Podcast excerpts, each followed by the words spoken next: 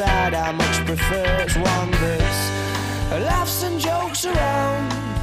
Remember cuddles in the kitchen, yeah, to get things off the ground, and it was up, up and away. Oh, but it's really hard to remember that on a day like today when you're all argumentative and you've got the face on. Hola, hola, hola, ¿qué tal? Bienvenidos a un nuevo programa del Spring. Ya estamos aquí de vuelta en la sintonía del 89.1 de la FM en la emisora del deporte en Sport Direct Radio.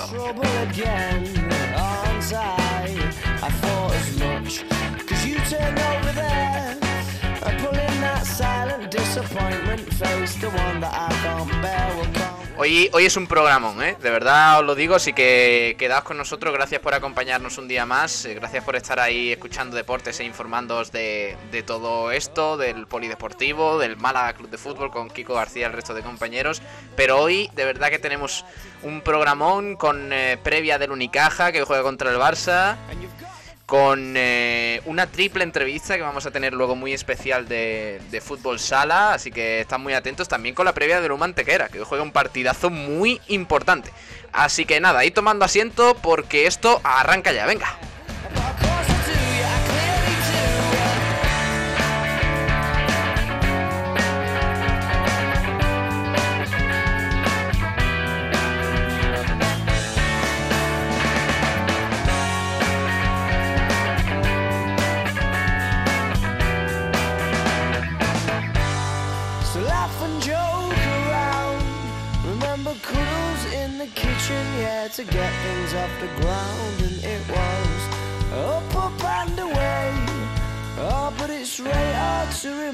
That on a day like today when you're all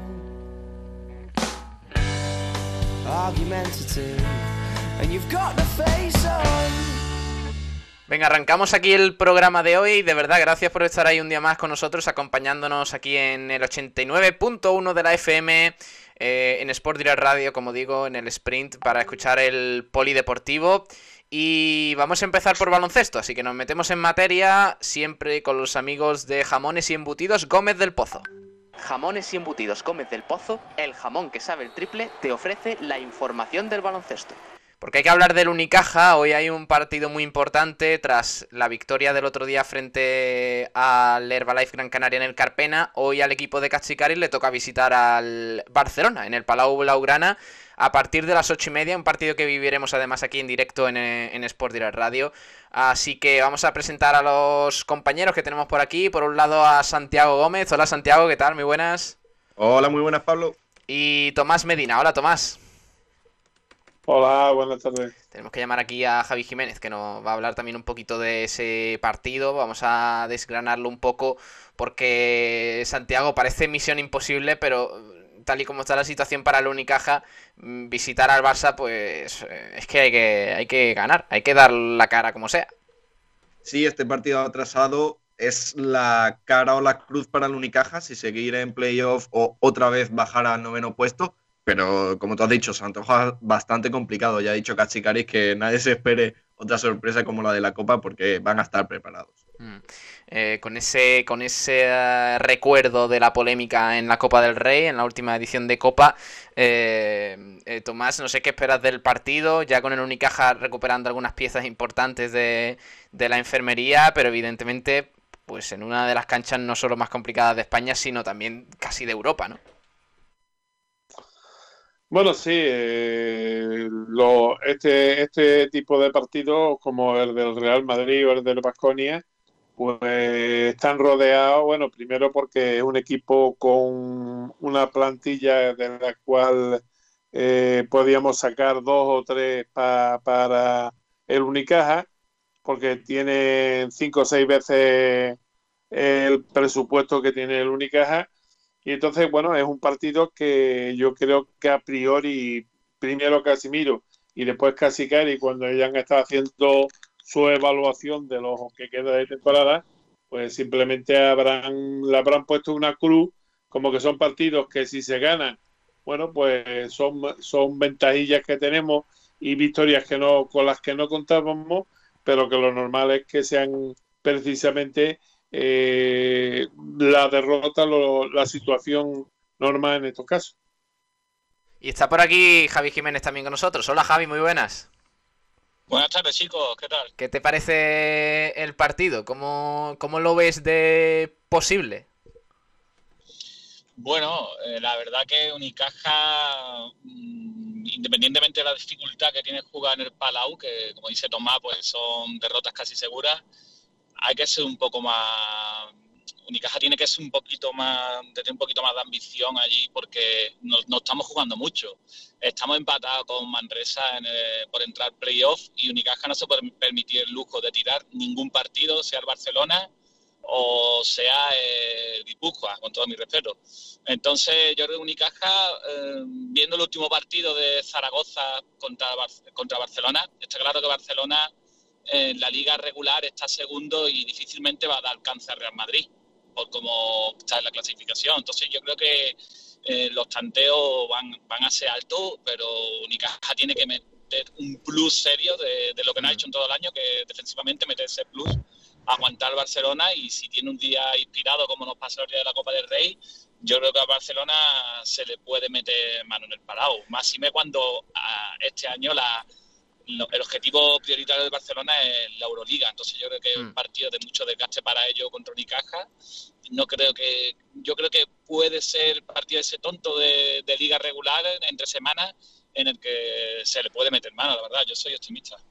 Eh, porque además eh, la victoria da para el Unicaja, que es verdad que suena un poco a quimera, pero, pero es una posible realidad, eh, sería un impulso importante, sería ganar y afianzarse ya en el octavo puesto, sería también además colocarse un triunfo por encima de Baxi Manresa, que es el rival por ese octavo puesto, y colocarse a uno del Juventud de Badalona, que es el séptimo. Em, además el Barça, pues como habéis comentado, pues lleva un camino casi excelso en la Liga Endesa. Son 20 victorias los que lleva en 23 partidos, con algunos encuentros atrasados y tan solo 3 derrotas. Por tanto, eh, es verdad que tiene complicado alcanzar al Real Madrid, que solo ha perdido un partido y tiene 3 victorias más que el Barça, pero, pero ahí está, ¿no? El equipo de, de Vicius. Em, eh, ¿Santiago juega hoy Pau o se estrenará o todavía no está disponible? Todavía no, todavía no va a estar disponible el mejor jugador de la historia del baloncesto español, pero no tardará mucho. Se, estima que un par de semanas todavía le quedan para, para que vuelva a las pistas. Mm, bueno, eh, estaba pensando es que, es que era el partido propicio para que Pau se estrenara y, y, bueno, hiciera una exhibición, claro, que lo típico del Unicaja, ¿no? De, de, de, ser el muñequito de, los grandes jugadores, ¿no? Pero bueno, vamos a escuchar a, mm, a Katsikaris, que ha hablado hoy en rueda de prensa, ha analizado un poquito el, encuentro y en concreto pues eh, ha recordado ese, ese enfrentamiento de Copa que tanto, tanta polémica suscitó y además que a él le hizo, le provocó marcharse expulsado por las, por las protestas en ese partido eh, de Copa del Rey. Vamos a oírle. Torneo corto, un torneo que yo creo que hemos hecho, digamos, un plan de partido que nos ha salido muy bien. Ellos, normal, eh, quedan como eran favoritos para ganar la Copa, primer partido. Les hemos sorprendido al principio eh, y la verdad, como ha sido el partido en la prórroga y todo, podíamos ganar, por supuesto. Eh, ¿Les puedes pillar otra vez con el mismo plan de, de partido? Mm, creo que no, difícil, ¿no? Digamos, porque tienen esa experiencia ¿no? y van a estar más preparados y, y lo digo, es un equipo con mucho talento y con muchos recursos y bueno, nosotros vamos a hacer nuestro trabajo, vamos a, eh, digamos, eh, preparar un plan para, para, el partido, a ver cómo eh, podemos limitar cosas que ellos son muy buenos y, y, y repito, es, nuestro ataque también va a ser importante porque Barcelona siempre le gusta exprimir eh, sus rivales eh, defensivamente y luego eh, es una cosa que tenemos que, ejecutar bien y, no perder balones. Yo lo repito porque era tan obvio en los dos partidos, uno aquí en Málaga y el otro en la Copa. 20, 20 pérdidas es un número muy grande, ¿no? una media que teníamos en los dos partidos. Entonces, eh, pues primero nuestra defensa, nuestra actividad, nuestra energía, nuestro físico, uso de faltas y todo, eh, y, en ataque mm, tener un buen partido, ¿no? de, porcentaje y de todo. Fíjate eh, con lo enérgico que suele ser Katsikaris, lo, lo, bajo que estaba en esta rueda de prensa, que estaba muy Mm, bueno, un poquito apático, analizando, es verdad, muchos aspectos, pero, pero con un tono de voz bastante serenado y, muy, muy tranquilo, la verdad, en el día de hoy el técnico griego. Pero bueno, habla también de más cositas, habla en concreto de, de Malcolm Thomas, aparte de ese análisis eh, del partido y el precedente de la Copa que hemos escuchado, ha incidido eh, en, el hecho de limitar las pérdidas. El Unicaja tiene que intentar acortar ese, ese dato tan negativo que, ha tenido en algunos partidos y, sobre todo frente a un rival con jugadores tan potentes como el, el Barça. Pero bueno, aparte de eso, habla de Malcolm Thomas, uno de los nuevos fichajes, bueno, el último en llegar y que además está dando, está dando un buen rendimiento, al menos de momento. Vamos a verle. Que están mentalmente y físicamente preparados. Pues está con nosotros casi un mes, ha jugado solo dos partidos por el tema de Eurocup que no ha podido jugar y, tiene la experiencia de gestionar bien. Ha hecho dos muy buenos partidos, dos victorias y, es un jugador, por supuesto yo lo he dicho además antes de la previa, ¿no? cuando, digamos, cuando le hemos fichado y que nos puede ayudar, que nos va a ayudar seguro. Eh, creo cada día va a ser mejor tener la sensación, porque es la primera vez que eh, juega en nuestra liga, aunque jugado contra Barcelona, por supuesto, varias veces contra equipos distintos eh, que estaba en Euroliga, pero en general está, digamos, eh, eh, se está adaptando ¿no? de, la filosofía, con los compañeros, su rol, y bien, cada día mejor. Pues eso decía Katsikaris de Malcolm Thomas, el último en llegar al Unicaja y que hoy probablemente pues, eh, volverá a tener minutos aquí en, eh, en, este partido que viviremos aquí en directo, ¿eh? a partir de las 8 y cuarto. Eh, desde el Palau Blaugrana, ese Barcelona Unicaja de, la Liga Endesa. Eh, chicos, algo más que queráis, espérate que os tengo que subir aquí la pista, si no, no os oigo. Eh, algo más que queráis apuntar, no sé si, por ejemplo, os voy a hacer una rondita rápida. ¿Qué opináis del partido? Al menos una pequeña porrita si queréis que el Unicaja va a poder conseguir esa machada de la victoria en el Palau. Santiago. Nada, el Unicaja va a perder de 15. no, hombre, pero bueno, pero no, pero este bajón, no, hombre. Tomás, ¿tú? Hombre, yo pienso que puede perder por, por, pocos puntos, 4 o 5, o ganar por 4 o 5. Ahí está, en, esos 10 puntos va a estar el baile. Bien, bien. Depende de, la ayuda de, los tres que completan el, el 8 que con el que jugará en pista el Barcelona. Bien, bien, Tomás, sin jugártela en absoluto, así me gusta. Eh, eh, eh, Javi, ¿cómo lo ves tú? Bueno, está claro que hoy nos va a faltar un jugador que nos aportó treinta y tantos puntos del partido anterior. Eso va, va, a hacer que algunos jugadores más tengan que dar ese pasito adelante para compensar. Y yo creo que con el, con el factor Marco Toma, que está teniendo un impacto positivísimo en el equipo, yo creo que le podemos meter mano a Barcelona en, hmm. el Palau. Así que yo creo 10 arriba, más 10. Vale, pues mañana analizamos este partido un poquito más de lleno, con más detalle, y esta tarde lo vivimos en directo, Santiago. Efectivamente, un poquito antes de las ocho y media, ahí estaremos. Que bueno, va, a ser un partidazo, ¿eh? porque luego además viene la Champions y todo eso, así que va a estar muy guapa la noche aquí en esta casa. Eh, chicos, os voy despidiendo, vamos a hacer un breve repaso de la agenda con Tomás y, enseguida pasamos que tenemos aquí ya unos invitados que, presentar, así que Santiago, te mando un fuerte abrazo y, te escuchamos esta tarde. Hasta luego. Adiós, crack. Y Javi, eh, a ver si mañana podemos oírte. Un abrazo. Venga, un abrazo desde tu querido pueblo. Correcto. Venga, un abrazo. Hasta luego. Chao. Eh, Chao. Hasta luego. Vamos a tomar rápidamente a la agenda. Vamos a hacer un breve repaso eh, de lo que ha sido, bueno, la agenda del baloncesto malagueño en los últimos días.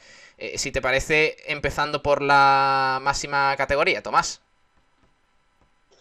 Bueno, pues empezamos, si quieres, con Liga Femenina 2. Y eh, hubo Unicaja y Caja Estepona han jugado dos partidos en la pasada semana. El eh, día 10 jugó el Unicaja eh, Murcia contra Lucas Jairis Primafrío y perdió por 66 a 30. Le dio un, total y absoluto repaso al equipo eh, malagueño que la verdad que estaba un poquito perdido. Sin embargo, el domingo eh, reaccionaron en casa frente al Energy, eh, al Energy Costa Almería, el equipo del Oriente o del Occidente eh, andaluz, y le ganamos por 68 a 53, con lo cual eh, recobró un poquito, eh, bueno, pues la, la, moral que tenía perdida en los partidos anteriores. Por su parte, el KS Estepona tuvo una semana, bueno, pues un tanto aciaga, porque primero tuvo que desplazarse para jugar el partido que tenía atrasado hasta Leganés con el Insadiet. Y bueno, pues el Insadiet es el primer equipo, 22 victorias ninguna derrota Eh, lleva ahora mismo el equipo de la capital madrileña y ganó por 64 a 39. Eh, el Estepona, bueno, pues tuvo poco que hacer, solamente un cuarto fue en el que estuvo ahí un poquito arriba, jugando como equipo y contra las teóricas suplentes, y fue lo, que hubo por ahí. Claro, además, y eh, después, perdona, Tomás, además era contra, era contra el líder, eh, el Insadier Leganés, ese partido que estaba, bueno, se decantó claramente para el conjunto madrileño y luego el Cap Estepona jugó otro partido, ¿no? Que, fue ese 64-66 frente al Alcobendas. Efectivamente, un partido que peleó mucho el equipo de Estepona, pero que al final la prórroga, pues metieron una canasta más eh, el otro equipo madrileño y dejó al, arco, al Caja Estepona pues con dos partidos mm. jugados y dos derrotas y siguen manteniéndose a pesar de todo en la quinta posición con 12 y 10 y, sin embargo el, eh, perdón 13 13 11 es la, la que lleva el Caja Estepona y el Unicaja eh, permanece en esa octava con 13 y 10 aunque como ahora solamente hay una derrota de diferencia y bueno, ahí es donde van a estar, a ver si conseguimos meternos entre los seis primeros. Vale, eh, además en, esa Le Plata masculina, ya dejamos la Liga Femenina 2, en Le Plata masculina hablamos de C Marbella, ya la semana pasada informábamos de ese triunfo frente al Círculo Gijón Baloncesto por 83 a 71 tras la prórroga, eso fue el pasado 10 de marzo y posteriormente unos días después, el pasado domingo, derrota por uno. Eh, una derrota dura del C de Marbella, 81-80 frente a Juaristi, ¿no? Pues sí, la verdad que fue un partidazo jugado de poder a poder con los equipos lanzados con un Bright que ha sido el jugador vino y evento de junto con Moreno de, del Colegio del Pinar y la verdad es que bueno pues se perdió en el último suspiro incluso tuvo tres décimas de segundos para lanzar a canasta, pero claro, eso era, bueno, tiré una moneda al aire y que te, y te cayera, ¿no?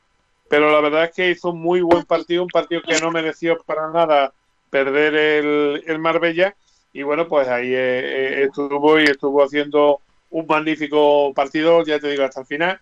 Y esta semana pues vuelve otra vez el Marbella a, a doblar partidos. Tendrá un partido hoy, hoy o no, mañana, y, otro el, sábado. Así que esperemos que nos sonría la, la suerte los dos y siga para arriba, porque el Marbella ahora mismo está en séptima posición con 11 victorias y 8 derrotas.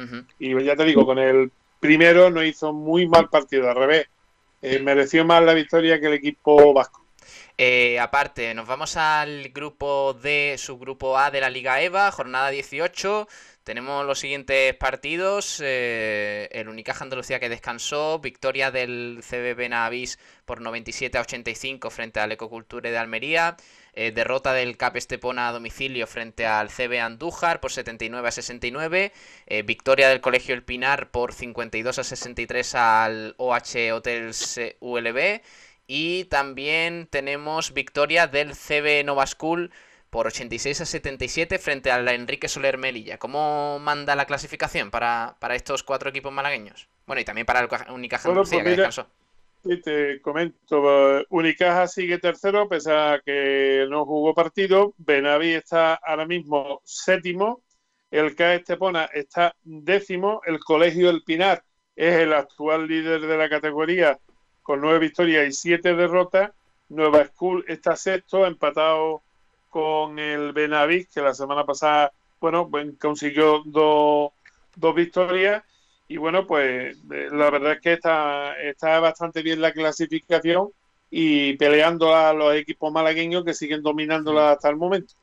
En la Nacional 1 masculina, grupo A, tenemos al CB, al CAP Estepona, perdón, con, eh, con esa derrota por tan solo 3 puntos, 76 a 79 el pasado domingo frente al CB Coria. Se mantiene en quinta posición el equipo esteponero eh, con 7 victorias y 5 derrotas. Y Tomás, en, la, en el grupo B de esa misma Nacional 1 masculina, eh, ganaron, eh, ganaron los tres equipos malagueños. El CB Saliver Higuerón por 62 a 92 frente al Unión Córdoba Baloncesto. También el, el bueno, en este caso no, perdón. Eh, ganaron el CB Saliver y el Basket for Life y, perdió el Benalmádena frente a Maristas Córdoba por 93 a 82, mientras que el Basket for Life venció por 57 a 65. Tomás. Efectivamente, de momento el Benalmádena baja a segunda posición. Basket for Life, que es lo que están manteniendo el duelo, sube a la primera y el Colegio Salive de Liguerón está en cuarta posición. El único que tenemos ahí metido por medio es el Maristas Córdoba, que es el que está peleando por, meterse en la cabeza. Mm, vale, pasamos. Sí, sí, sí, sí. Pasamos de, de, página y, y, nos vamos a la Nacional 1 femenina, a ese grupo B, jornada 11. Eh, y teníamos esas victorias además muy contundentes, Tomás, de del Unicaja Andalucía sobre el Jaén, 91 eh, a 42, y del EBG Málaga por 64 a 32 frente al Montetucci CB Martos. Efectivamente, además, bueno, el, el, Unicaja era lógico que ganara, puesto que ha jugado contra el penúltimo, que es el, el Jaén, y lo que sí fue una grave sorpresa fue que el EBG Málaga, que ya cuenta de nuevo con Viruel en su fila, pues venció por 64 a 32 en su cancha del Colegio San José a este Montetucci CB Marto, que bueno, sí es un, es un gran resultado, ¿verdad? Eh, más y menos cuando el sábado por la tarde había jugado precisamente contra el Marista Córdoba y bueno, pues había recibido una paliza de las cordobesas, ya que el equipo marista, bueno, es uno de los, de los más potentes ahora mismo, el tercero, y vencía por 83 a 43. Eh, por otro lado, el CAE Estepona vencía al CAE Linares por 62 a 72, el, eh, digamos el derby de los CAP, los clubes amigos del baloncesto. Eh, Jaén volvía a caer de nuevo con el Basket for Life por 49 a 79 y en el, bueno, pues el partido más bonito o más esperado de la, de la jornada, que fue el Unicaja Andalucía, así se Club Baloncesto a Laurín de la Torre, primero contra el segundo, derby malagueño, y bueno, pues se llevó el derby precisamente el Club Baloncesto Laurín de la Torre por 56 a 49 eh, en un partido, ya te digo, bastante emotivo, eh, donde al principio hubo quizá un poquito más, más de, igualdad, pero que después poquito a poco se fue decantando pese al esfuerzo que hizo el equipo canterano por intentar eh, ganar a final en el último, que ganó por 20 a 16. De momento, como decimos en la clasificación, va primero el Asisa Club Baloncesto La de la Torre, segundo Unicaja Andalucía, el Basket for Life cuarto, el Estepona es quinto y el EBG es séptimo. ahora mismo la clasificación que está claramente menos el EBG está claramente dominada por los equipos malagueños. Pues esa, esos últimos resultados correspondientes a la jornada 17. Lo anterior que mencionábamos era la jornada 11 aplazada de esa Nacional 1 femenina del grupo B. Eh, así manda la clasificación en, esa, en ese campeonato. Y ya con esto terminamos. En los próximos días echamos un vistazo a lo que se viene este fin de semana, Tomás, porque ahí, ahí se presenta una semana agitada. Otra vez, sí, hay 23 partidos y bueno, un par de derbis creo que hay por ahí. Y bueno, ya hoy precisamente juega eh, Benavís contra el Colegio Nova School, el primer partido de, de la, de la número 23, ¿no? de nuestra agenda del baloncesto número 23, y que será hoy. O sea que al mismo tiempo que está jugando Unicaja, también estará jugando el, el Benavi en su, en su feudo contra el Nova Bueno, pues ya lo revisamos en los próximos días. Tomás, un abrazo. Hasta mañana. hasta mañana y ya sabéis, usar la mascarilla. Correcto. A ver si gana la Unicaja esta tarde. Ya, ya lo informaremos. Esta tarde, a partir de las ocho y cuarto más o menos, eh, conectados a la radio, que, que, lo viviremos aquí en directo. Despedimos aquí el baloncesto con los amigos jamones embutidos Gómez del Pozo. Jamones y embutidos Gómez del Pozo, el jamón que sabe el triple, te ha ofrecido la información del baloncesto. Los jamones embutidos Gómez del Pozo están listos para ti. Te están esperando con el mejor sabor, con todo el aroma y calidad que nos caracteriza. 50 años dedicados a ofrecer la mayor selección en nuestros productos. Hemos aunado la tradición y el buen hacer de los artesanos y la vanguardia de las nuevas tecnologías al servicio de la industria jamones, embutidos, quesos y aceites premium de oliva virgen extra. Entra en gómezdelpozo.es y conoce nuestros productos y ofertas. Gómez del Pozo, mete la pata de jamón, pero que sea Gómez del Pozo. Bueno, ahora vamos a mm, meternos en materia ya eh, con, la triple entrevista que tenemos, la cuádruple, mejor dicho, entrevista que tenemos eh, en el día de hoy, con representantes de la Coineña, del Victoria Ken, de Torremolinos y Carranque. Pero antes eh, vamos a hablar rápidamente de Lumantequera, que hoy juega un partido muy importante. Está Nacho Carmona por aquí. Hola Nacho, muy buenas. Buenísimas tardes, Pablo, ¿qué tal? Eh, partido muy importante eh, de Lumantequera porque tras la goleada que sufrió el otro día se antoja vital al menos puntuar en el día de hoy frente a un rival importante. Pues sí, la verdad que partido importantísimo contra Osasuna. Además, un choque de dinámicas bastante notable porque Osasuna llega de cuatro partidos seguidos sin conocer la derrota, tres victorias en total y un empate contra el Betis.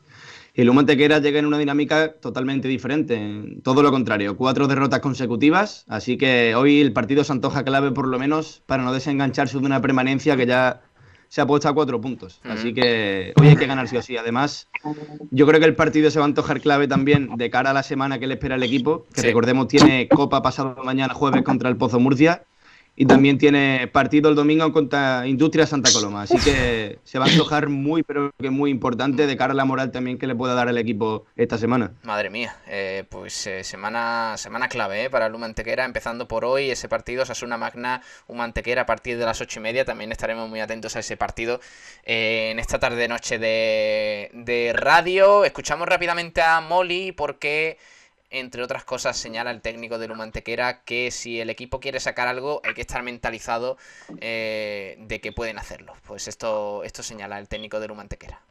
No, no queda otra, no, queda, no hay más remedio que si queremos conseguir el objetivo, eh, tenemos que, espabilar. Es que no podemos eh, sumar los puntos antes de jugarlos.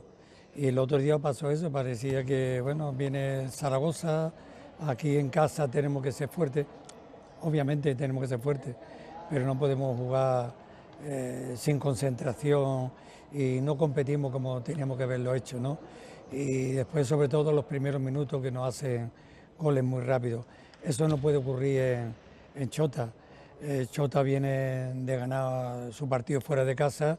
Eh, es un equipo que, le han quitado jugadores importantes, pero bueno, se rehace, se reinventa, con, Imanol, que es un entrenador joven pero experto y veterano eh, en la categoría y conoce todos los roles. Bueno, pues va a ser un partido muy difícil, pero ya digo que, no podemos hacer lo que hemos hecho en estos últimos partidos. Yo espero, espero, espero que, hagamos un examen de conciencia y, saber lo que, eh, lo que no debemos hacer, valorar lo que, lo que estamos haciendo, que es muy importante, valorar que que bueno que tenemos detrás una, afición muy importante en la ciudad de Antequera, la ciudad de Málaga y en toda la comarca, que, la gente apuesta por nosotros y bueno, y que, tenemos equipo para ganarla cualquiera. Lo hemos hecho, lo hemos demostrado. Lo único que pasa es que tenemos que creer, creer, creer en nuestra posibilidad, creer en el compañero, creer en que somos una piña, creer que, que vamos a ganar y esa es la única opción que tenemos. Sí, hombre, eh, eh, hombre a, principio, no solo el inicio, al final, pero es verdad que los inicios no está saliendo francamente regular, no, más bien mal. Y, y Chota es un equipo que no perdona. Tiene un equipo muy joven, un equipo joven. Tiene eh, cinco o seis brasileños, pero joven, pero muy dinámico, con calidad, sabiendo lo que juega. Y bueno, nos van a exigir mucho y tenemos que estar muy, muy preparados. Si queremos sacar algo positivo, que yo creo que podemos, tenemos que estar mentalizados en que lo vamos a hacer. Pues nada, estar mentalizados y creer, sobre todo creer. Señala Molly eh, respecto a este encuentro, jornada 24, aunque el, el Humantequera ha disputado 21 partidos, porque tiene algunos encuentros aplazados debido a esos positivos en, COVID-19 que sufrió hace algunos días, algunas semanas, mejor dicho, eh, pues eh, partido muy importante, porque además el Humantequera es penúltimo, con 17 puntos, es verdad que con algunos partidos menos que equipos de, de la zona más alta de la tabla, como Peñíscola, Burela, Rivera Navarra, pero se antoja vital puntuar en el día de hoy para, volver a, estar rozando esos puestos de, salvación. Además, el rival, el, Osasuna Magna, llega tras eh, sumar tres victorias y un empate en las últimas cuatro jornadas, con 28 puntos en 22 jornadas y rozando eh, los puestos de los primeros ocho puestos que, darían acceso a jugar ese playoff final. Eh, por tanto, esta noche a las ocho y media, partidazo para el Uma Antequera. Ese Osasuna Magna, Uma Antequera. Nacho, pasamos de página ya si te parece. Mañana ya analizamos este partido con un poquito más de tiempo. Y pasamos a presentar un poquito la entrevista que tenemos en el eh, día de hoy. Cuéntanos, ¿a quién nos traes y por qué? Pues lo primero que te voy a contar, Pablo, es que estrenamos una sección en este programa. Lo llevo hablando con Javi Muñoz toda la semana y por fin se, cumple y por fin llega el día. Estrenamos la sala M, donde vamos a charlar a modo de tertulia con protagonistas de todo el fútbol sala malagueño, de ahí el juego de palabras. Y hoy lo hemos estrenado a lo grande, Pablo, con los cuatro capitanes de los equipos de Segunda B, cuatro perros viejos de la categoría, cuatro, cuatro futbolistas que se conocen muy bien entre ellos también de todos los años en las pistas malagueñas y andaluzas. Así que cuando quiera los presentamos, Pablo. Sí, porque tenemos por aquí a Alex de La Coineña. Hola, Alex. Hola, buenas tardes. Buenas. Eh, también está Ramón del Victoria Ken. Hola, Ramón. A ver si nos escucha, que tiene mucho sonido ahí de fondo. Ramón. Hola, Ramón. No, no, escucha regular, Ramón. A ver si. Ramón se ha quedado congelado un momentito, parece. sí, eso parece. Eh, aparte, tenemos a Juanillo de Torremolinos. Hola, Juanillo. Hola, muy buenas. ¿Qué tal? Eh, y Chávez del eh, Carranque. Hola, Chávez. Hola, buenas tardes, ¿qué tal? Eh, Nacho, cuando quieras, vamos a empezar un poquito esta ronda de, preguntas. Entiendo, Nacho, eh, eh, por, esa zona de ascenso, ¿no? Pues sí, hemos establecido el orden de respuesta mediante sorteo y casualmente ha coincidido con la clasificación de los equipos en el subgrupo. Así que empezamos por Alex de la Coineña, seguido de Ramón de Victoria Kent, para pasarlo a Juanillo de Torremolinos y para acabar con Chávez de Atlético Carranque. Así que la primera pregunta se la voy a lanzar a Alex y es si ahora mismo están donde a principio de temporada se esperaban, si, si han cumplido lo que tenían previsto. Bueno, pues la verdad que no teníamos pensado en ningún momento estar donde estamos. Sí que es cierto que fruto a nuestro trabajo y a nuestro, todo un poco el trabajo del Mister, que viene haciendo un, trabajo durante todo este año y parte del año pasado y creo que hemos conseguido unos frutos mm, de, de trabajo. A partir de ahí, pues bueno, pues estamos, estamos hemos ganado la fase esta regular y bueno, ¿por qué no? Soñar con, intentar de, conseguir esa fase de ascenso o ese, ese playoff hacia, hacia conseguir ascenso segunda edición con lo cual eh, a ver, perdona Nacho, perdona compañeros. Eh, eh, para hacer la conversación más dinámica, el que no ah, participe que se silencie, ¿vale? Porque hay una persona que, tiene mucho sonido de fondo, no sé si está en algún lugar público y demás, y, digamos que, solapa un poquito el sonido de los demás. Así que, así que vamos a hacerlo así un poquito más, más dinámico para que se mejore la, calidad del audio. Nacho, seguimos. respondido Alex, ¿quién es el siguiente? Pues turno para Ramón de Victoria Kent y la pregunta es la misma, si ahora mismo están donde se esperaban a principios de temporada y se han cumplido ese objetivo que se marcaron allá por septiembre. Pues muy buenas a todos. Pues nada, mira, en principio eh, nuestro objetivo era no el descenso, estar por encima del descenso más o menos holgado. ¿Qué pasa? Que el devenir de la temporada nos ha estado poniendo pues, en otra posición que realmente no pensábamos hemos estado hasta el penúltimo partido en una situación bastante buena para entrar entre los cuatro primeros, pero realmente nuestro objetivo es pues no, no descender. Entonces, también es porque el equipo es nuevo, entrenador nuevo, eh, eh, es decir, que ahora mismo es todo muy complicado. Pero bueno, hemos, no hemos hecho, hemos hecho unos buenos, una buena primera parte de la, de la liga y esta segunda parte, pues bueno, al final no ha puesto la clasificación donde teníamos que estar, pienso yo.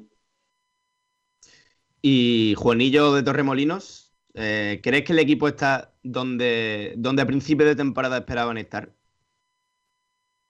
Hombre, nosotros siendo recién ascendidos, con, gente con muy poca experiencia en la categoría, con gente joven, eh, la verdad que sí te mentiría si te dijera, si te dijera que no. La verdad que es lo que más o menos teníamos previsto, a lo mejor con algún puntillo más, pero, pero sí, la verdad que, que nosotros éramos conscientes de que lo íbamos a pasar mal, de que nos iba a costar adaptarnos a la categoría y de que, y de que estaríamos más o menos en esta situación a esta altura.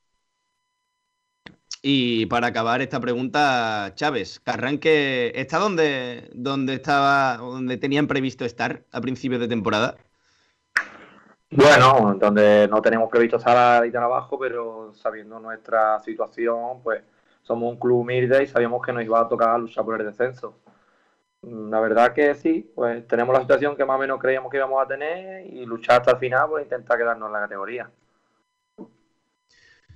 Eh, a Alex eh, de la Coineña, como se han clasificado para la fase de ascenso, le voy a hacer una pregunta diferente a los otros tres capitanes. Y, y esta va relacionada sobre las posibilidades reales del equipo. Si cree que el equipo tiene opciones reales de estar el año que viene en segunda división.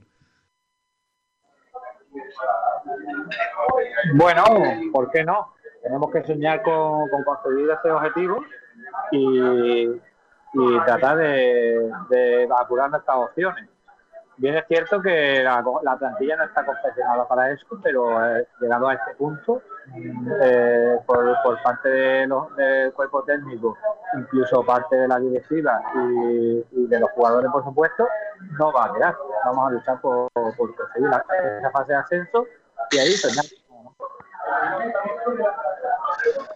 Ramón, ¿tú crees que, Victoria tiene opciones reales de, de quedarse en segunda vez el año que viene? A ver, ese es nuestro objetivo. Es decir, sabemos que ahora mismo la situación se ha complicado bastante, porque nosotros la última jornada, bueno, llevamos sin hacer los deberes varias jornadas, pero la última ya también fue que los demás equipos que venían detrás nuestra han sumado y entonces se ha recortado mucho la distancia. Y con respecto a los equipos que tendríamos que jugarnos ahora en el otro grupo, pues tanto Cádiz como, como Jerez, y sin desmerecer ni a Carmonense, por ejemplo, ni a, ni a Ceuta, va a ser una segunda vuelta muy complicada. Yo pienso que va a ser muy complicada. Aquí no te puedes dejar ni un punto y tenemos que intentar sacar, pues, sumar lo antes posible, pues, casi cinco partidos, yo pienso, para estar ya más que tranquilo. Y eso va a ser muy complicado porque son solo diez. Así que ahí va a estar la cosa. Y Juanillo, ¿cómo lo ves para Torremolinos? Pues hombre, yo lo veo, si Ramón lo ve complicado, imagínate nosotros que estamos un poquito más para abajo, ¿no?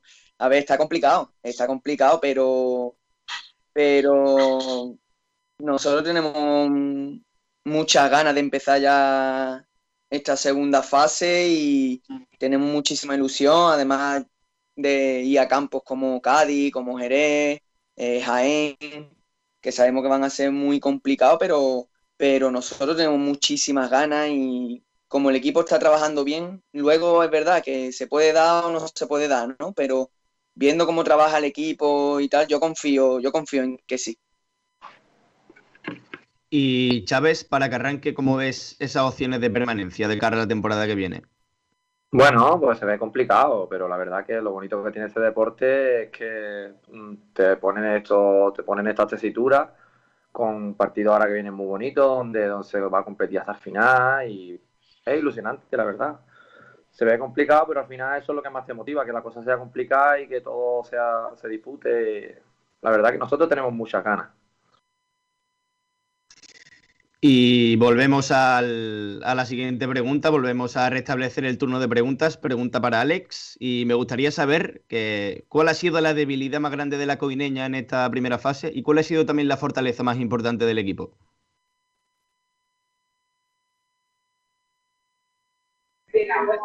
Eh, pues bueno, como debilidad más grande, pues creo que ha sido un poco el tema de, la, de las bajas. Digamos que hemos tenido durante la temporada eh, y eso pues lo hemos, lo hemos abusado.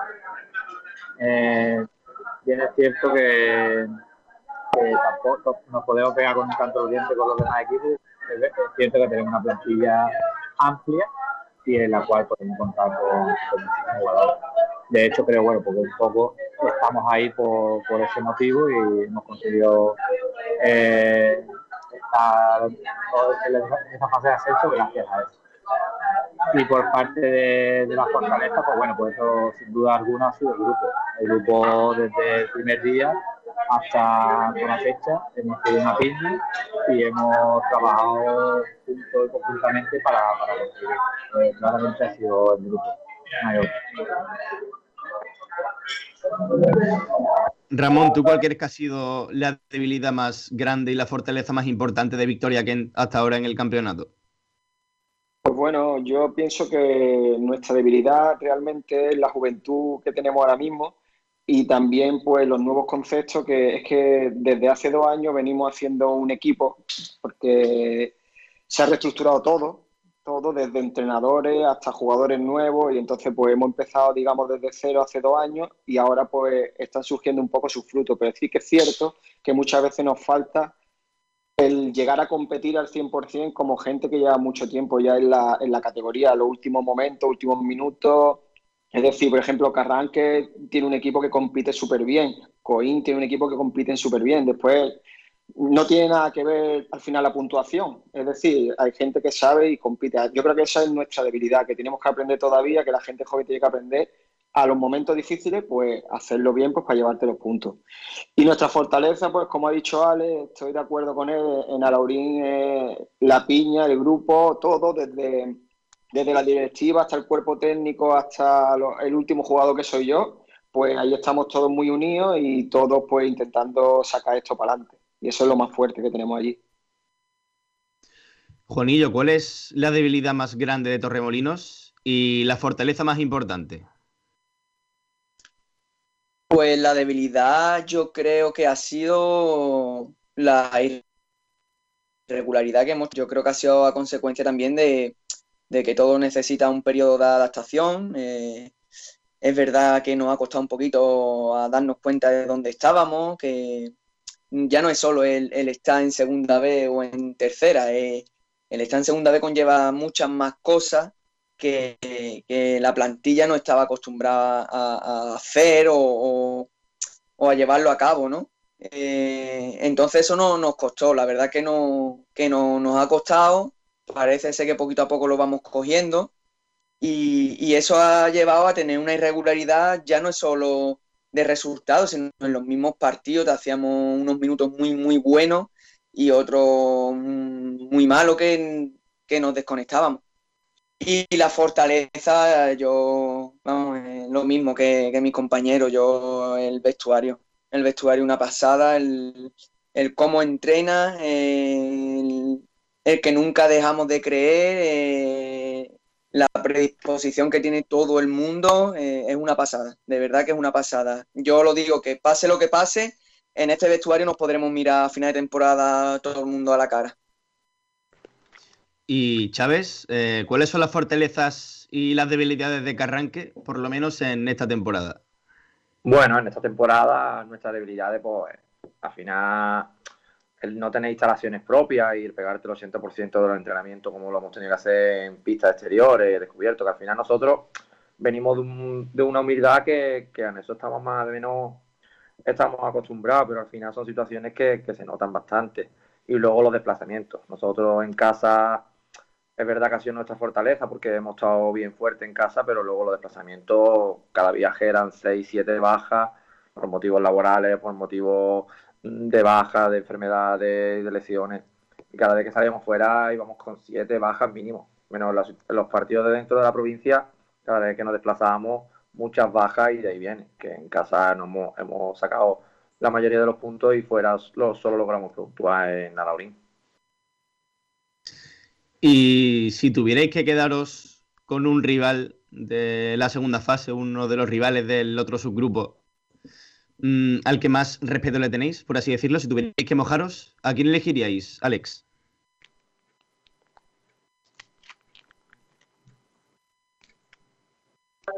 Ahora que le acabo de dar.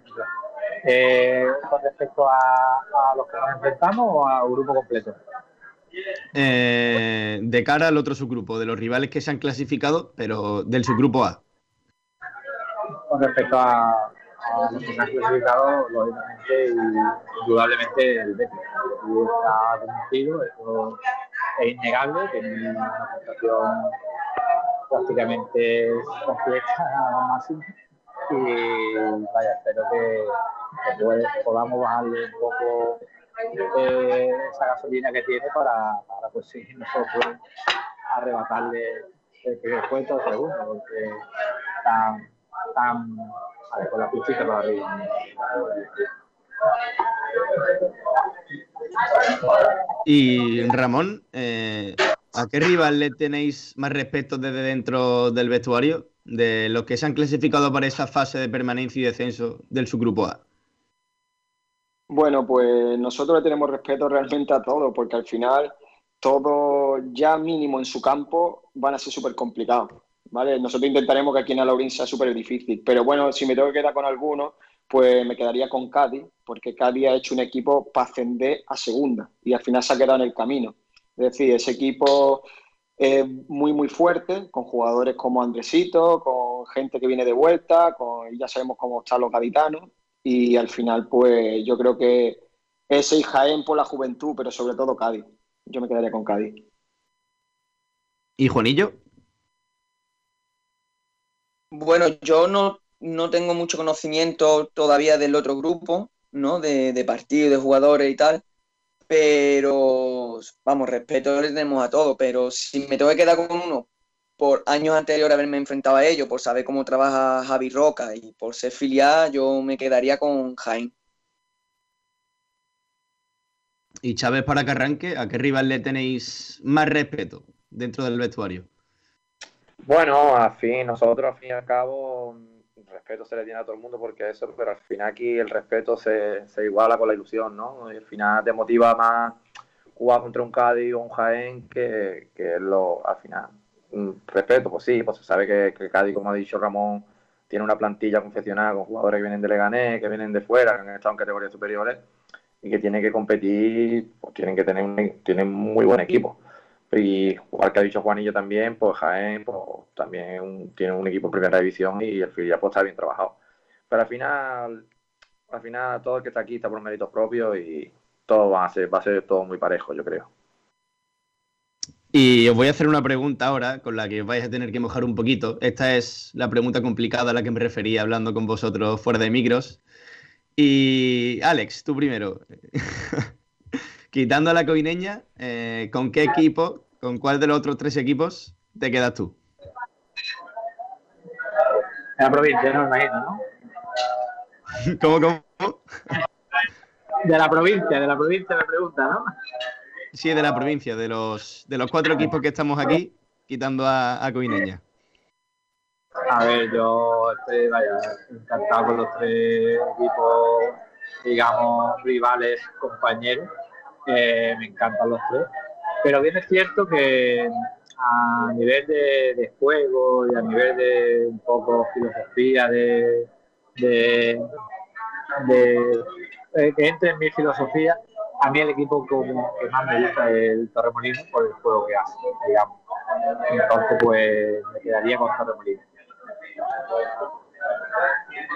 Y Ramón, ¿tú con qué equipo te quedarías quitando a Victoria Kent? Eh, para mí, eh, decidí y porque al final eh, me gustaría tener una parte de Coin, me gustaría tener otra parte de Torremolino y me gusta otra parte de Carranque. Es decir, mojarme, sí, me podría mojar, pero realmente es que, por ejemplo, si hablamos de Carranque, lo he dicho antes, me gusta la competitividad que tiene. Si hablamos de, Torremolino, hablamos de esa ilusión que tienen y esas ganas de seguir quedándose en la categoría y de entrar con un pie fuerte aquí en segunda vez y, y está muchos años. Y si hablamos de Coin, pues hablamos de, claro, es un equipo, digamos, con más presupuesto, un equipo con más encuño, un equipo que lleva, el equipo que más años lleva en segunda vez, y la verdad que son todos compañeros y están todos a una. Así que yo realmente me quedaría con una parte de cada uno. Juanillo, ¿tú con qué equipo te quedarías quitando a Torremolinos? Ramón me ha quitado mi respuesta. Pero, a ver, yo a ver, a Carranque le tengo mucho cariño porque he jugado allí, pero la clasificación lo dice. Eh, Coín es el que mejor ha hecho las cosas. Eh, de hecho, yo el otro día se lo decía a Ale allí en el partido y a Manolo que, que el equipo está súper bien trabajado. Es más, yo creo que ha sido el equipo que en el partido de ida nosotros más nos bloqueó, que yo creo que no creamos ni una ocasión en la segunda parte. O sea, yo por, por trabajado y por, por, por clasificación y porque se lo merece, me quedaría con Coin. Y Chávez, ¿tú? Yo me quedaría con Coin, la verdad que por méritos propios ahora mismo si ha quedado arriba la clasificación y los éxitos que ha cosechado, se merece que todo el mundo pues, estemos con ellos. Y yo ahora mismo con Coin me quedaría. Está bien. eh, Bueno, Pablo, creo sí. que te toca a ti hacer la pregunta estrella de esta casa, ¿no? Claro, está bien, está bien que le hayas introducido una pregunta dificililla para ahora, mm, digamos, ponerle encima de la mesa la, la cuestión, yo creo que más importante y que puede marcar el futuro para cada equipo. O sea, al menos en esta radio, ¿eh?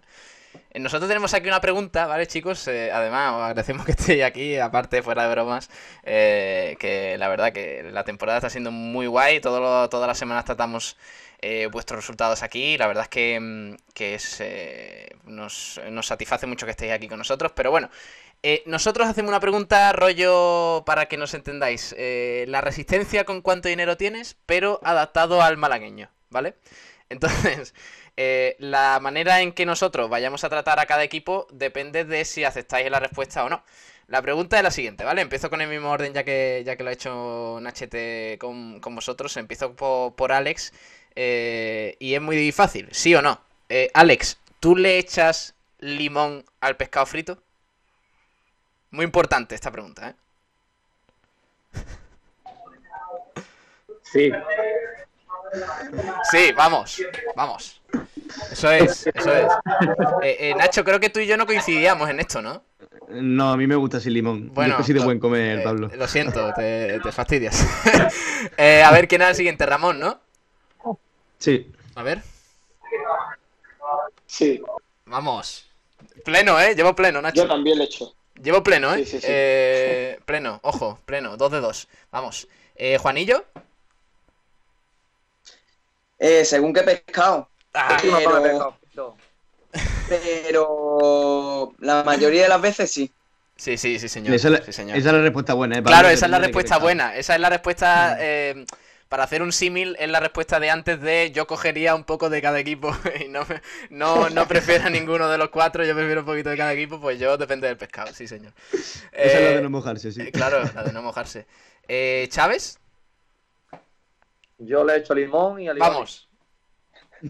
Madre mía, de Toma, verdad. el combo. Qué triunfazo del limón en esta sección, niño. Me está empezando a gustar, ¿eh? Esta sección. Vamos a dedicarle el programa entero. La sala M, Pablo. Sí, señor, la sala M. Bueno, chicos, eh, vamos a ir cerrando. Eh, un fuerte abrazo a, a todos. Gracias por estar aquí con nosotros y mucha suerte para lo que resta de temporada. Muchas gracias. Muchísima suerte a todos, chicos. Gracias. Gracias. Muchas gracias. Hasta luego, chicos. Hasta luego. Eh, Nachete, buen trabajo, crack. Vamos a ir despidiendo, así que un fuerte abrazo y mañana, mañana hablamos. Mañana analizamos un poquito ese resultado del Humantequera hoy, que juega a las ocho y media, ¿eh? Recuerden, frente a Osasuna Magna. Pues sí, Pablo, y antes de cerrar, me gustaría, me gustaría decirte aquí también delante de, de los invitados que tenía muchísima ilusión por qué llegar a este día, por estrenar esta sección. Eh, llevábamos ya dos semanitas preparándolo y desde el primer momento flipé con el, con el buen rollo que tenían entre todos, de estar toda la vida enfrentándose en los parques y las pistas malagueñas. Así que nada, muchísima suerte y muchísimas gracias a los invitados de hoy. un saludo, compañeros. Hasta luego. Gracias a todos. Mucha suerte. Eh, venga, hasta luego, Nacho. Vamos a ir cerrando. Un abrazo, crack. Hasta luego. Hasta luego. Adiós. Venga, vamos a poner un poquito musiquita y encaramos ya la, final, la recta final del programa que, que se nos ha alargado un poquito al final. Vamos. You're a natural.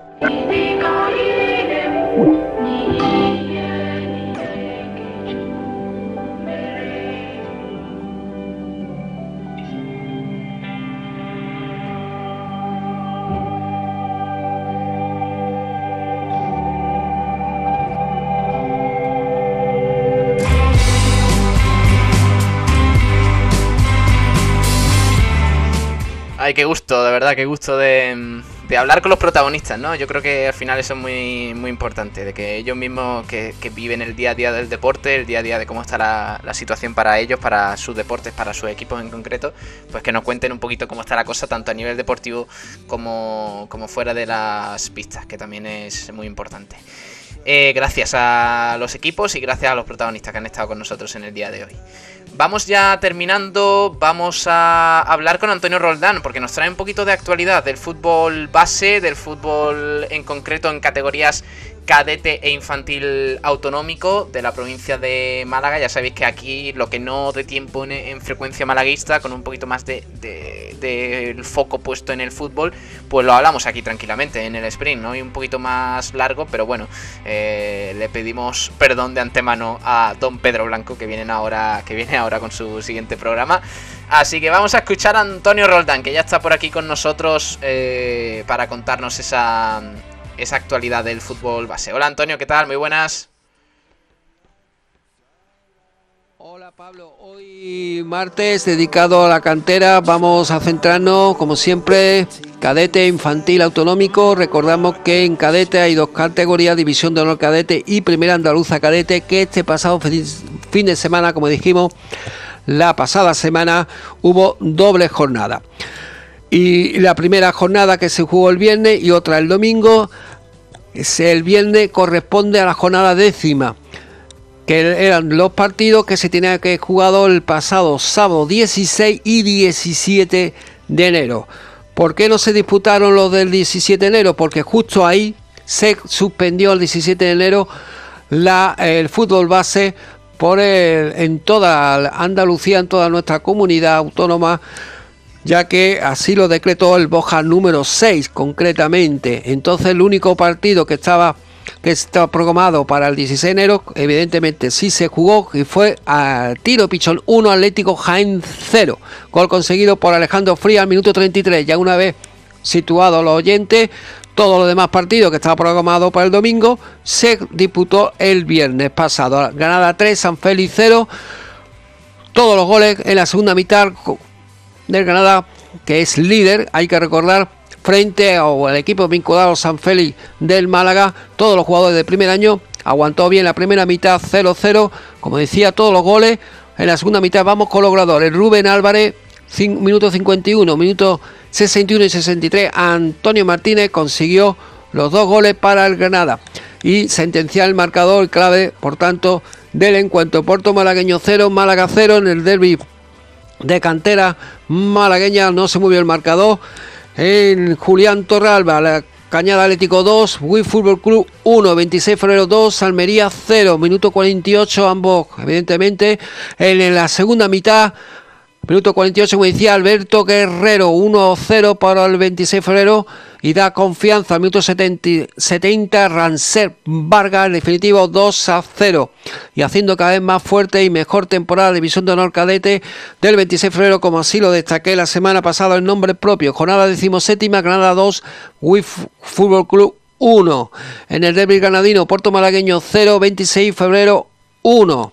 Por tanto, Eh, de nuevo, haciendo pleno este doble jornada al fin de, fin de semana y haciéndose más fuerte en la categoría del 26 de febrero. Gol conseguido en el minuto 89 para darle más emoción al derby malagueño Álvaro Miró. La Caña Atlético 1, Almería 4, Atlético Jaén 3, San Feli 1.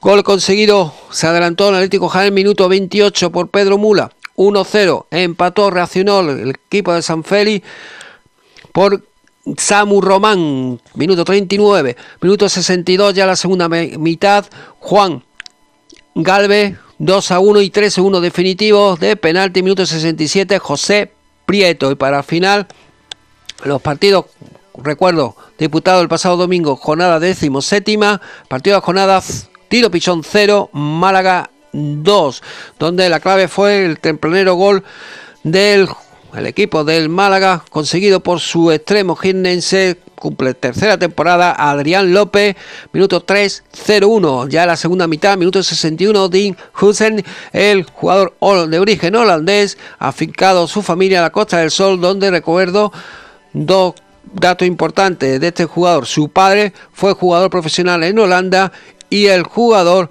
hace cinco semanas fue llamado por el mister del primer equipo, don Sergio Pellicer. Primera andaluza cadete grupo 2, su grupo A. También doble jornada y todos sí se jugaron el viernes porque todos los partidos estaban programados para el 17 de enero donde se suspendió el fútbol base. Vamos con ello. Puerto Malagueño B 3, Motril 3. Se adelantó el minuto 7 el equipo motrileño por Hugo Rodríguez. Em, empató en el minuto 18 a 1 José Antonio Burgos. De nuevo Motril se adelantó en el minuto 28 Ismael Fernández. Ya en la segunda mitad, minuto 68, Víctor Prado 1-3, poniendo más distancia al marcador y parecía que si llevaba los tres puntos el equipo Mutriel. 2 a 3, 78, Luis Peralta poniéndole emoción y más emoción Diego Sánchez haciendo la tabla y evitando que se fueran los tres puntos a Motril 3 a 3 Diego Sánchez en el minuto 89 6 en cuanto ahora pasamos a Maracena 3 Ciudad Granada 0 la Mosca 2, Arena de Almilla 0 y descansó en esta ocasión Granada B. En cuanto al, al otro equipo malagueño, el Marbella no pudo jugar su partido en Atarfe, Atarfe Industrial. Marbella se suspendió, fue aplazado para el próximo día 2 de abril. En cuanto al domingo, correspondiente a la jornada décimo séptima, los resultados fueron los siguientes. en el derby malagueño, mucha emoción y buen juego. Puerto Malagueño B 3, ojo, todos los jugadores, evidentemente, de primer año. Eh, porque su primer su equipo, el Puerto Malagueño, juega la División de Honor Cadete, como hemos dicho el resultado. Hay que decir que él ganó, ganó ganó remontando 0-2 al descanso a la Mosca, 3-2 por tanto, vamos con, con ello. Minuto 3.23, José Antonio 0-1. Minuto 29, Alex Quesada. Pasamos a la segunda mm, mitad y la machada, la remontada con mucho mérito de los chicos de primer año del puerto malagueño. Carlos Romero, Carlos Romero de nuevo, 1-2 y 2-2, 59 y 72 la clave por tanto de la reacción. Y Ángel López haciendo, eh, bueno, eh, la machada y el esfuerzo titánico de la segunda mitad de que se hizo realidad el sueño de los tres puntos que se quedan Julián Torrabla cuando parecía que se iba a ir a la cantera de la mosca. Ángel López minuto 89, Granada B6, Atarfe Industrial 0, Motril 2, Maracena 1, Arena de Almilla 1, Ciudad Granada 0. Y eh, cuanto al otro equipo malagueño, Marbella descansó en esta ocasión a ser grupo impar. Y dejamos ya la, categoría cadete autonómico y pasamos con primera andaluza infantil, grupo 2, su grupo A. los resultados fueron los siguientes. Aquí, nada más que hubo una jornada, no se recuperaron ninguna porque no tienen que recuperar tantas jornadas como en las, dos categorías autonómicas, como hemos dicho anteriormente, que tienen que recuperar hasta, he dicho bien, cinco jornadas y en el mes de marzo van a disputar, ojo, tanto el División de Honor Cadete como Primera Andaluza Cadete, ojo, Ojo a los partidos, tienen que recuperar hasta 8 partidos, van a, van a jugar 8 partidos entre los aplazados y los de la jornada regular. Es un partido frenético para el niño de 15 y 16 años y también hay que recordar que la, que la semana pasada y esta están de parciales. El segundo parcial, por tanto, de exámenes, una locura total. Eh, sí, eh, que para mí mm, yo vería mejor que si hay que terminar la fase regular dos semanas más tarde, no pasa nada. Después de Semana Santa se termina y no pasa nada, pero quieren terminarlo todo antes de Semana Santa y es lo que pasa. Pues el maratón de partido para los chicos de 15 y 16 años. Primera Andaluza Infantil Grupo 2, su grupo A. Betty Liturgitano 2. 26 de febrero 1, la sorpresa negativa de la jornada ya que se adelantó y se hizo lógica en el partido porque se adelantó el 26 de febrero, minuto 39, Aarón Cordial y en la segunda mitad reaccionó y remontó el Betel Gitano de Jaén de Liturge, minuto 73, Juan Soto y minuto 80, Antonio Camacho. Aerolín de la Torre 2, Marbella Paraíso 0. Ambos goles conseguidos por Luciano Buenaventura. Eh, primero en, la, en, el minuto 16 se llegó con este resultado 1-0 al descanso y en la segunda mitad, minuto 52, de nuevo Luciano.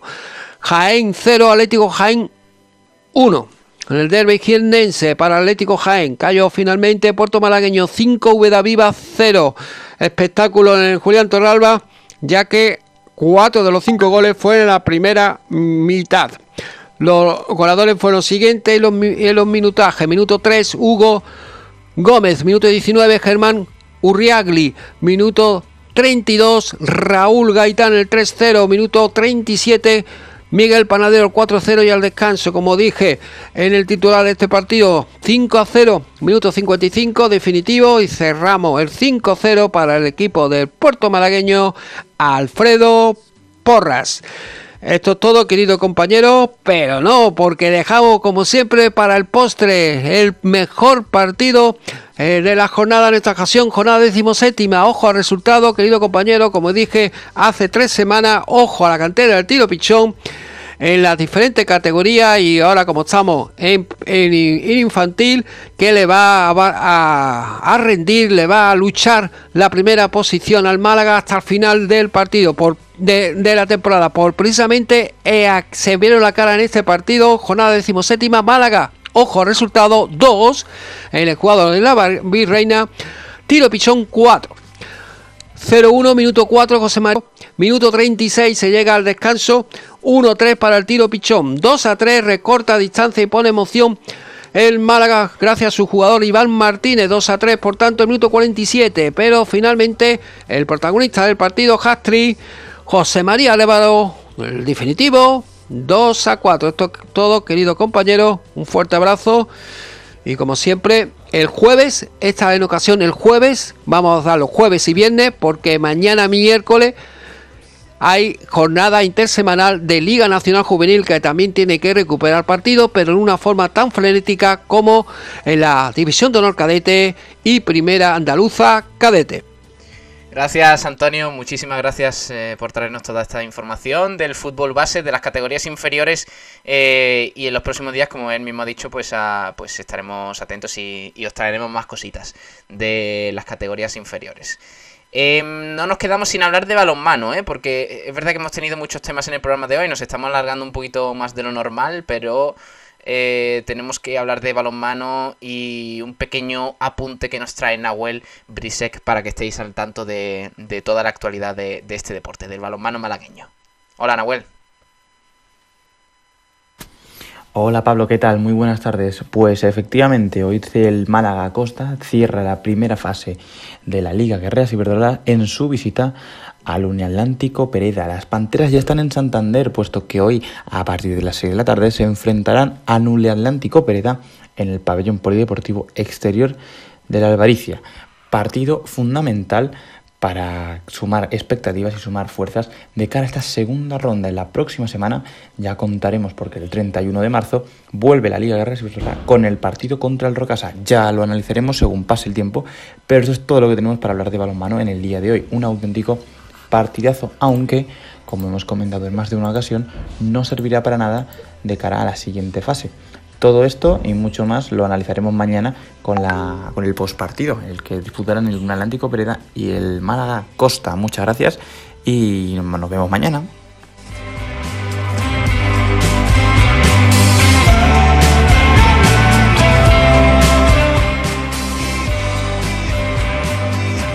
Gracias, Nahuel. Un abrazo. Hasta mañana. Eh, vamos a ir despidiendo ya. Ha sido un programa muy completo. Os agradezco mucho que estéis ahí al otro lado, que nos apoyéis, que compartáis este programa. Es lo único que, que os podemos pedir para que poco a poco pues eh, vayamos agrandando la familia del polideportivo malagueño y del deporte en general aquí en esta casa, en Sport Direct Radio, porque estás escuchando la emisora del deporte y ahora viene Pedro Blanco con Sport Center Diario y el resto del deporte eh, también en ámbito nacional. Muchísimas gracias por acompañarnos y un fuertísimo, fortísimo abrazo de parte de todo el equipo de esta casa. Hasta luego, quédense aquí con nosotros. Adiós.